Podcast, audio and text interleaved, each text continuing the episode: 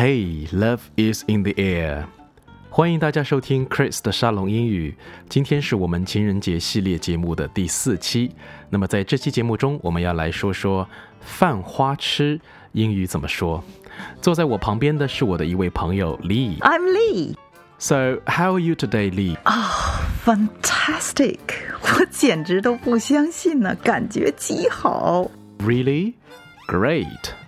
Okay. Are you ready to start the program? Anytime.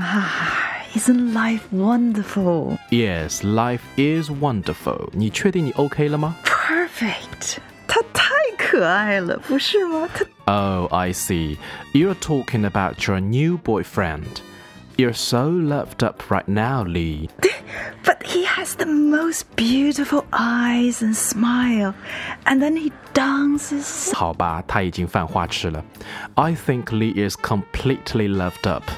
Loved up，痴迷、热恋，这就是今天的短语，由 love 后面加一个 d，再加一个单词 up 组成。Loved up。 When you are loved up, it means you are really happy because you are in love. He dances like a dream. 我完全被他迷住了，loved up。现在完全沉浸在爱河当中，其他什么都不重要了。世界多美好啊！ That's it. Lee is definitely loved up. 啊，看来今天的节目只能由我自己来做了。 As you can see, when you are loved up, sometimes you don't pay a lot of attention to things around you. 在你热恋的时候啊，有时候你根本不会注意身边的一些事情，甚至茶饭不思。比如说，She's so loved up at the moment, she even forgets to eat lunch.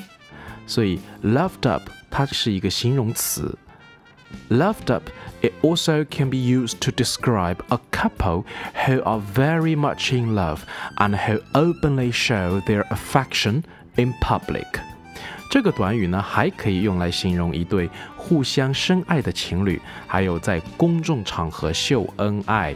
比如说，在情人节当天，到处都是秀恩爱的情侣。On Valentine's Day, the city is filled with loved up couples making kissy faces at each other's. 看来 Lee 还在想他的恋人，那我们就复习一下今天录音中提到的单词：affection。affection 对人或事物的喜爱；fantastic。 Amazing 这几个词都可以用来表示感觉棒棒的。